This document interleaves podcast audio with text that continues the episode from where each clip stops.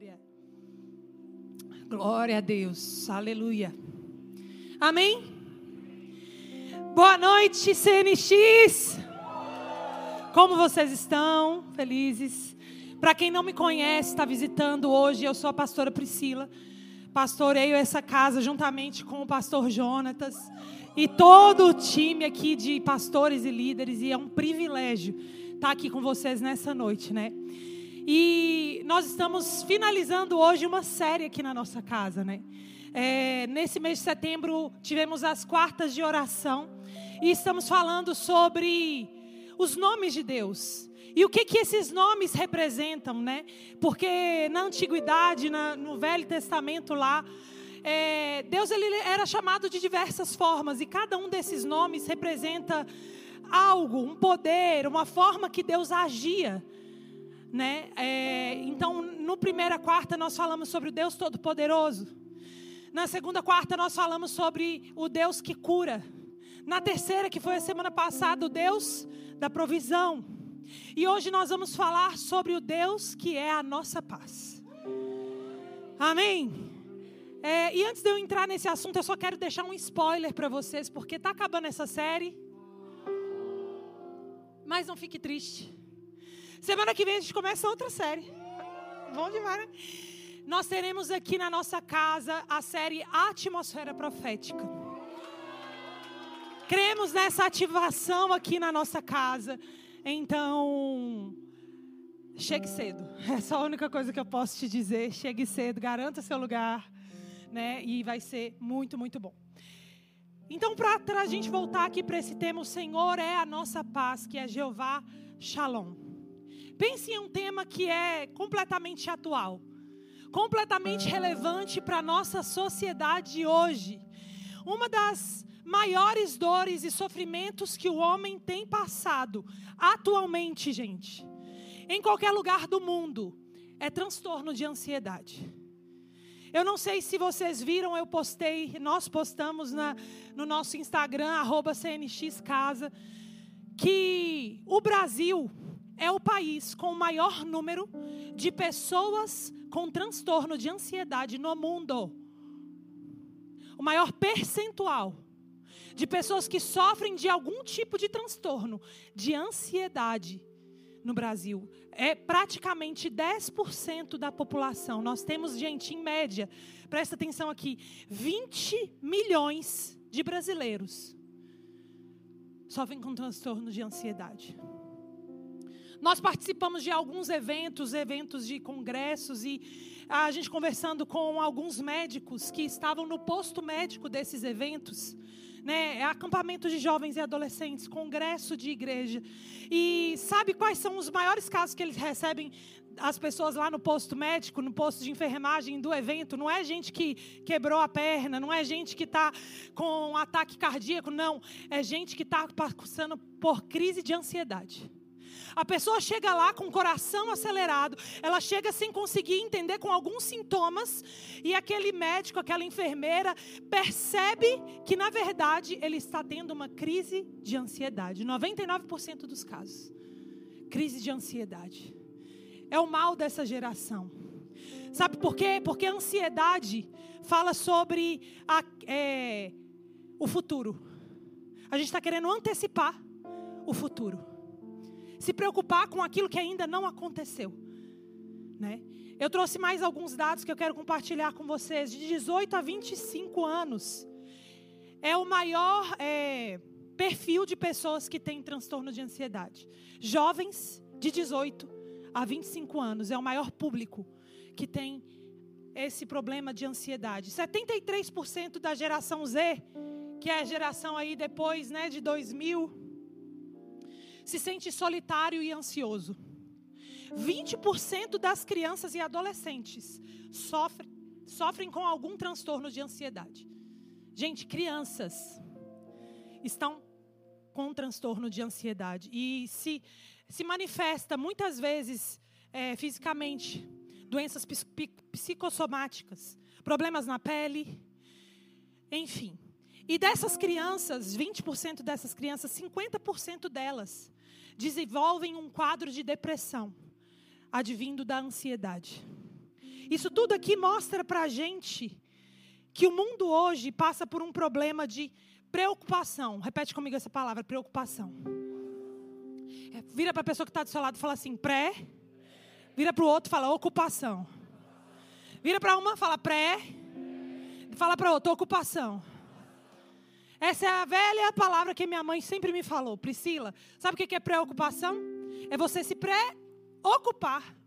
Você está se ocupando previamente com algo que não vai adiantar você se preocupar. Se ocupar. Essa é o, a raiz da palavra, preocupação. E lá na parábola é, do semeador, fala que as preocupações dessa vida, elas sufocam a semente tornando a vida infrutífera. Gente, as preocupações dessa vida, sabe o que, que ela faz com a gente? Torna a nossa vida infrutífera. Porque a gente fica paralisado. Depressão geralmente tem a ver com passado. Ansiedade tem a ver com futuro. E quando a gente sente que a gente não consegue controlar algo, quando a gente sente que fugiu do nosso controle, a gente começa a se preocupar e a gente se paralisa e a nossa vida se torna infrutífera. Aqui eu só trouxe um panorama para te mostrar a importância desse tema. Mas a ansiedade, ela vem quando nós olhamos para a nossa própria habilidade e vemos que nós não conseguimos quando algo foge do nosso controle, quando algo foge do que está planejado, do que se é esperado. E existe uma história na Bíblia que eu quero que trazer para vocês que representa a minha a sua vida. Fala assim, essa história representa a minha vida. Sabe qual é essa história? É a história em que Jesus dorme no barco. Jesus dorme em meio a uma tempestade. Jesus dorme em meio a um transtorno, um problema da nossa vida. Vamos ler? Está lá em Marcos, capítulo 4, do verso 35 ao 41. Presta bastante atenção nos detalhes dessa história e diz assim: Naquele dia, ao anoitecer, disse Jesus aos seus discípulos: Vamos para o outro lado. E deixando a multidão, eles o levaram no barco, assim como estava. Outros barcos também o acompanhavam. Até aqui tudo bem? Primeira coisa, Jesus te chama para uma missão. Jesus te chama para um destino. Jesus te chama para fazer algo. E você fala, bora Jesus. Então Jesus entra no barco com você e você começa uma viagem linda e maravilhosa com Jesus. Até aí é tudo que todo mundo sonha? E deseja, pô, Jesus me chamou para algo lindo, Ele está no barco, Ele está no controle, vai dar tudo certo. Mas o que, que acontece? No próximo versículo diz assim: Levantou-se um forte vendaval, e as ondas se lançavam sobre o barco, de forma que este ia se enchendo de água. A segunda coisa que acontece, às vezes, quando a gente está numa jornada com Jesus, a coisa foge do controle. Vem uma situação que você não esperava, um boleto que você não estava esperando, uma cobrança que você não imaginava, uma perda que você não estava programado. A coisa começa a fugir do controle. Mas até então você fala, mas Jesus está no barco. Jesus estando no barco, eu vou chamar Jesus, Jesus vai me ajudar e vai dar tudo certo. Mas o que, que acontece nessa história? Vamos continuar. Jesus estava na popa. Fala assim comigo, popa. O que, que ele estava fazendo, gente? Dormindo com a cabeça sobre o travesseiro. Deixa eu deitar aqui, né? Porque eu vou representar Jesus nessa história. Pensa comigo. Você está passando por uma tempestade. Você está passando por um dos momentos mais difíceis e desafiadores da sua vida. E quando você vai falar com Jesus, qual é a situação de Jesus?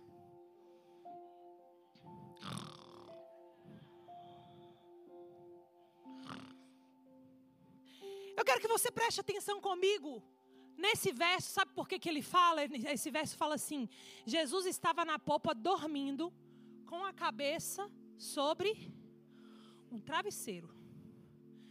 Sabe o que, que Deus me falou?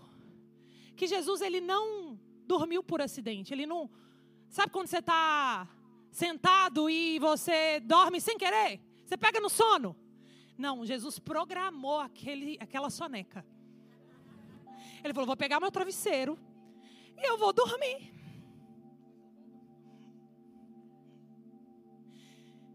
Ei, deixa eu te dizer uma coisa. Se Jesus está dormindo e descansando em meia tempestade, por que, que você vai se preocupar? Eu quero te dizer nessa noite que Jesus não dormiu no ponto da sua vida. Jesus, ele não perdeu o controle da sua vida.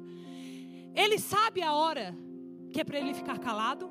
Ele sabe a hora que é para ele ficar parado. Ele sabe a hora que é para ele não fazer nada. E ele sabe exatamente o momento que ele precisa se levantar e dizer basta para essa tempestade. O problema é que muitas vezes a gente está criticando Jesus. Porque Jesus, você não está vendo o que está acontecendo na minha vida? E Jesus está com um travesseiro na cabeça dormindo e você não entende. Isso gera ansiedade na sua vida. Isso gera é, preocupação na sua vida. Isso gera uma série de emoções e sentimentos que você não consegue controlar e isso paralisa a sua vida. E aí o, o texto termina dizendo que os discípulos o acordaram e clamaram: Mestre, não te importas que morramos? Não é isso que a gente fala para Jesus? Você não está vendo, não? O que está acontecendo? Você não se importa com a minha vida? E aí o que, que Jesus faz? Ele se levanta, ele simplesmente repreende o vento e diz para o mar: Aquieta-te, acalme-se. O vento se aquietou e fez completa bonança. Então perguntaram aos seus discípulos: Por que vocês estão com tanto medo? Vira para a pessoa que está do seu lado e fala assim: Por que você está com tanto medo? Ainda você não tem fé. Eles estavam apavorados e perguntavam um para os outros: Quem é este que até o vento e o mar lhe obedecem? A primeira coisa que eu quero que você perceba nessa história: Jesus estava na popa. Repete comigo: popa do barco. E os discípulos, provavelmente, sabe onde que eles estavam? Na proa. Pastora, você falou inglês, grego, hebraico comigo, não estou entendendo nada. A popa é onde fica o controle do barco. Geralmente na parte de trás, na parte traseira. É o local que fica lá o, o leme, o navegador. Jesus programou para dormir na direção do barco.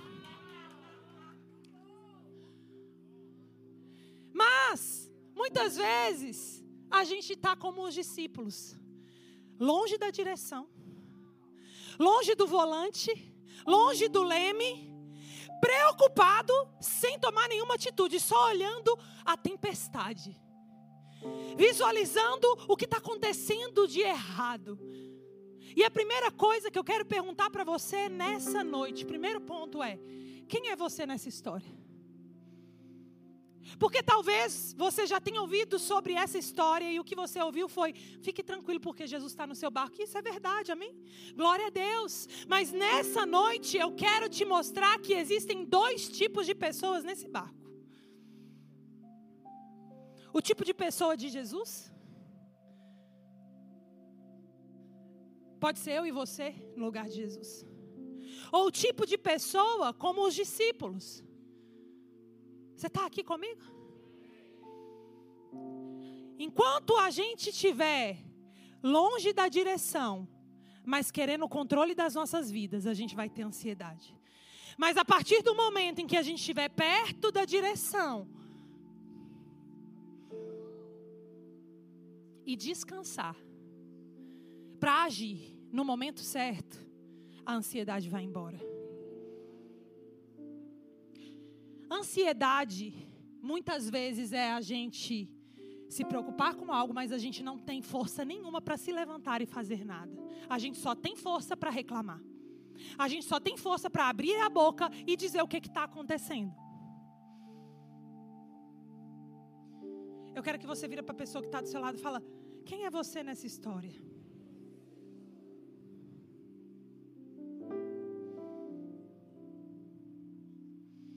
Jesus pode representar eu e você. Eu profetizo na sua vida nessa noite, eu declaro sobre a sua vida nessa noite, que a partir de hoje você não será mais como aquelas, aqueles discípulos que olham para a tempestade e só sabem reclamar do que está acontecendo. Mas eu declaro e profetizo sobre a sua vida que a partir de hoje você vai assumir, assumir, assumir o controle do barco, assim como Jesus fez. Você vai entender o timing, você você vai entender o momento de descansar, de colocar a cabeça no travesseiro e dormir, e o momento de se levantar e falar: agora está na hora de eu botar ordem nesse lugar. O problema é que a gente quer inverter a ordem de tudo. O problema é que a gente quer estar tá no controle na proa. O problema é que a gente tá, quer estar tá no controle em um local que a gente não deveria estar. Hoje Deus está te chamando para ir para a popa do barco. Ele está te chamando para ir para o leme do barco. Ele está te chamando para dizer: filho, vamos parar de viver uma vida de vítima. Vamos parar de viver uma vida de, ai, não tá bom, não é assim, não, não tá dando, a minha vida não tá valendo. Ai, Deus, por que que tá acontecendo isso? Por que, Jesus, que você não presta atenção no que está acontecendo na minha vida? Você me chamou para isso, você me chamou para esse propósito e agora eu estou passando por isso.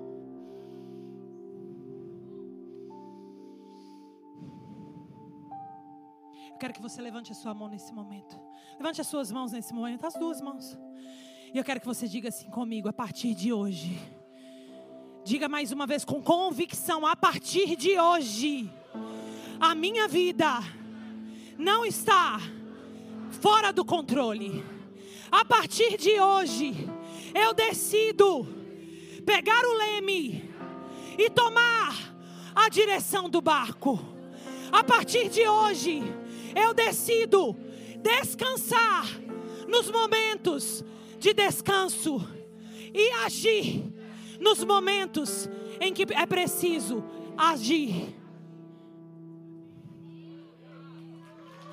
Oh! E por falar em ansiedade, existe um verso muito conhecido na Bíblia que eu quero ler para vocês hoje, que é em Filipenses 4 do 6 ao 7. Talvez você já tenha ouvido falar, talvez não, mas você vai ouvir hoje. E diz assim: Não andem ansiosos por coisa alguma,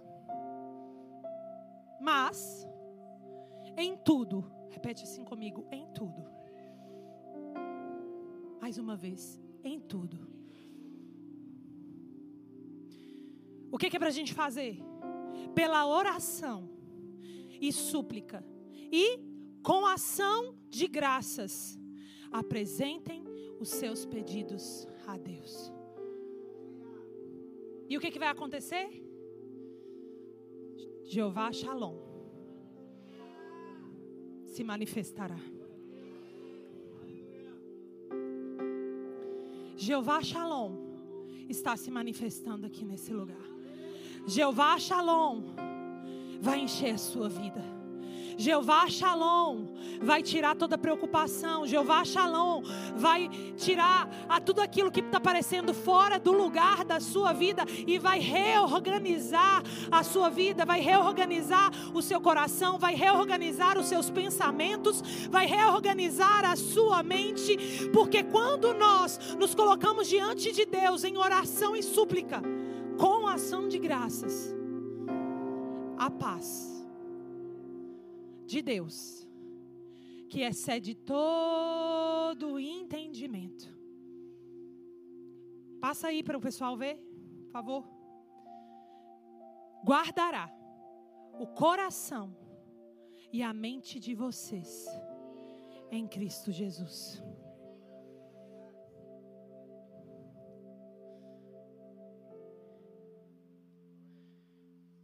Você crê nisso? Existem só mais duas coisinhas que eu quero falar para vocês antes de nós partirmos para o momento de oração. Esse versículo deixa muito claro que existe um caminho. Um caminho muito claro para a ansiedade em excesso sair das nossas vidas. Só um parênteses. Não é errado você sentir ansioso. Se sentir ansioso. O problema é quando a ansiedade controla a sua vida. Isso que é um transtorno de ansiedade. É quando passa do ponto. É quando deixa de ser algo pontual e passa a ser algo que faz parte do seu dia a dia.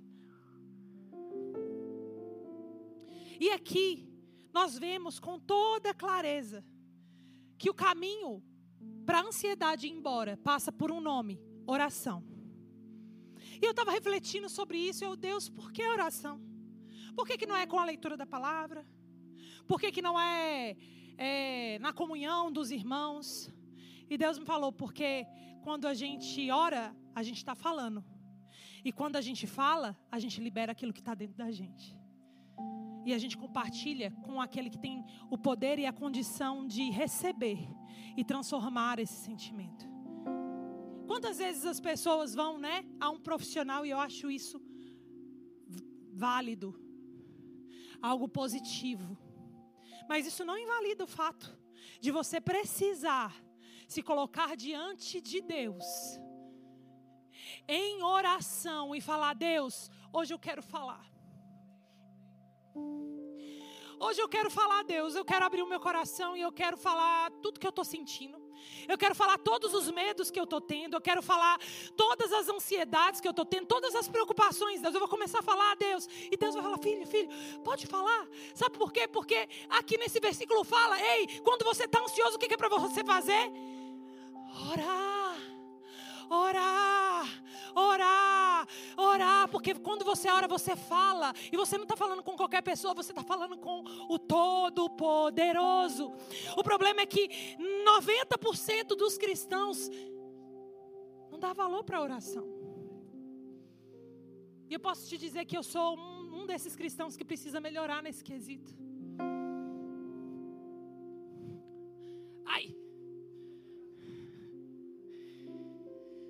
Primeira coisa que eu quero falar em relação a esse versículo é: para onde que você está levando a sua ansiedade?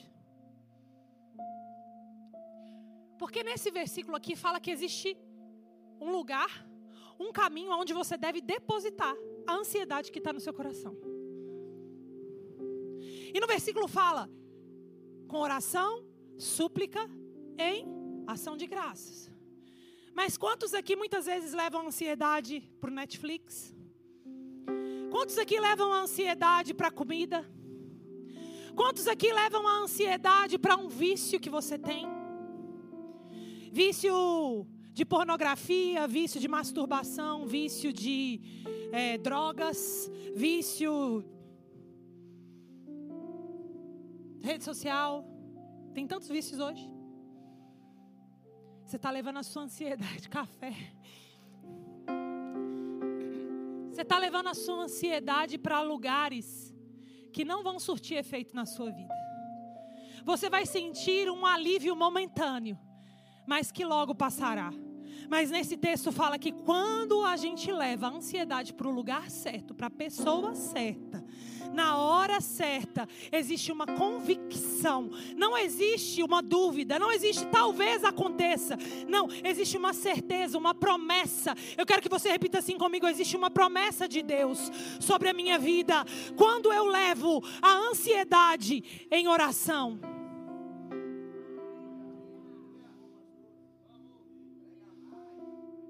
Em vez de se preocupar, ore. Em vez de se preocupar, ore. A última coisa que eu quero trazer. O que, que diferencia reclamar de orar? Pergunta para a pessoa que está do seu lado. Você sabe? A primeira coisa que diferencia a gente, a, a reclamação da oração é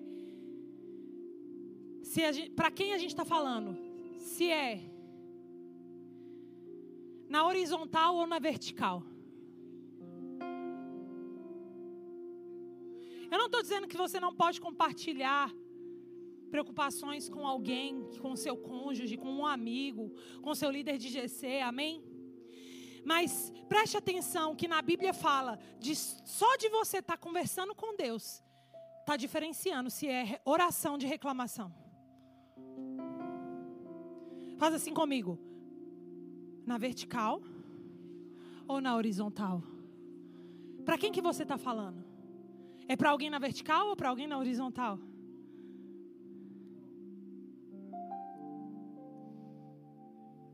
A segunda coisa que eu coloquei aqui que traz essa diferença é qual o conteúdo do que você está falando. Apenas descreve algo que está acontecendo, como os discípulos falaram: Jesus, você não está vendo que a tempestade está acontecendo e que o barco está afundando, Jesus? Gente, vocês acham que Jesus não sabia o que estava acontecendo? Vocês acham que Jesus ele não tinha ciência do acontecimento que estava lá sobre aqueles discípulos? Deus ele é onisciente. Ele tem ciência de tudo o que está acontecendo na sua vida. Ele tem ciência de tudo que está acontecendo na sua vida. A questão é que no versículo tem uma chave, no versículo de Filipenses 4, 6 e 7 tem uma chave que fala assim: não é só você falar. Não é só você falar com Deus. Não é só você dizer para Deus o que você está sentindo. Mas é você trazer, junto com essa oração, junto com essa. É, abrindo o seu coração junto com essa abertura que você está fazendo. Seja vulnerável mesmo, amém? Fale mesmo dos seus sentimentos para Deus. Fale mesmo das suas preocupações. Mas existe uma chave aqui que diz: Ei, a paz só vai chegar se você fizer isso com ação de graças. Gente, quem pegar essa chave aqui hoje, vai entender e vai viver a paz que excede todo entendimento. Presta atenção no que eu estou querendo dizer para você. Não é só orar falando para Deus o que está acontecendo. Ei, ele recebe. Ele te recebe, ele recebe a sua busca, ele recebe aquilo que você está derramando diante dele. Mas a chave para a paz chegar no seu coração é você falar: Deus, está acontecendo isso, mas eu te dou graças, porque eu sei que o Senhor é poderoso. Deus, eu não vejo como essa situação pode dar certo. Deus, está fugindo do meu controle. Deus, eu não sei como pagar essas contas. Deus, eu não sei como eu vou viver sem essa pessoa. Deus, eu não sei como vai ser o meu futuro. Deus, isso está me preocupando. Mas Deus, eu sei que o Senhor é o meu Deus. E nada vai me faltar. Pode parecer que hoje, Deus, não está acontecendo, Deus. Mas eu confio em Ti. E te dou graças e te agradeço. Mesmo sem ver, mesmo sem enxergar a bonança, mesmo sem enxergar a tranquilidade, mesmo sem enxergar a paz, mesmo sem enxergar a prosperidade, Deus, eu quero te dizer que eu te agradeço, porque eu sei que o Senhor cuida da minha vida. Eu quero que nesse momento você fique de pé. Fique de pé. Fique de pé. Fique de pé.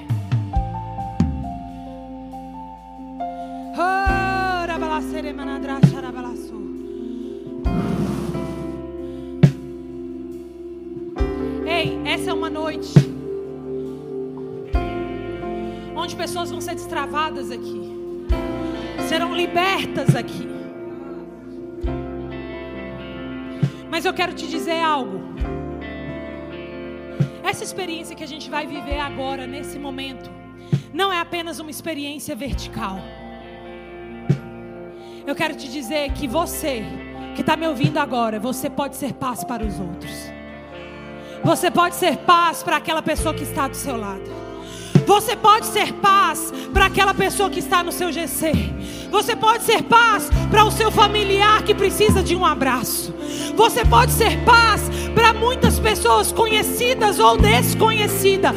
Por quê? Porque é o mesmo poder que habita em Deus, o mesmo poder que ressuscitou Jesus de entre os mortos, está dentro de você e o nome dele é Espírito Santo. O poder de, de, de Jeová, Shalom, está dentro de você. E a primeira coisa que eu quero que a gente faça nesse momento, eu não vou nem perguntar se tem alguém aqui preocupado com alguma coisa, porque se você não estiver preocupado com algo, você não é um ser humano. Você é um anjo e já pode ir para a glória, né? Nesse momento a gente vai fazer um exercício.